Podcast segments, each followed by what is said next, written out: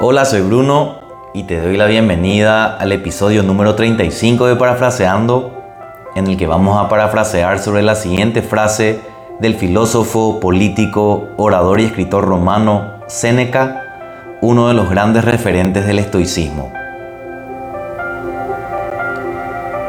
No es pobre aquel que menos tiene, sino aquel que desea más.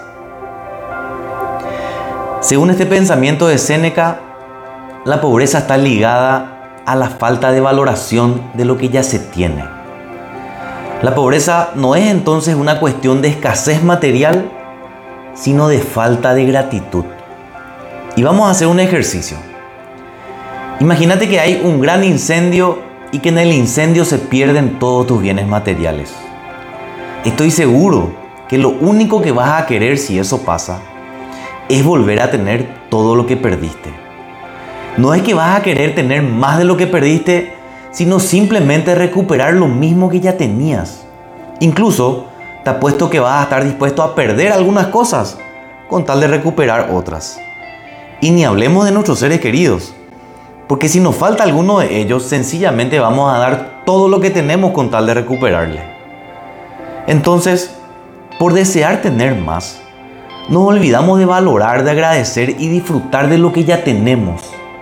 Y por eso, a pesar de tener probablemente más de lo necesario, somos pobres en realidad por estar pendientes de lo que nos falta. No es pobre aquel que menos tiene, sino aquel que desea más. Y acá quiero hacerte una confesión.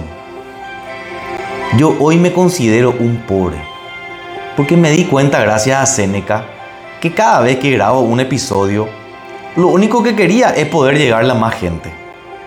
Y eso me hacía olvidarme de vos.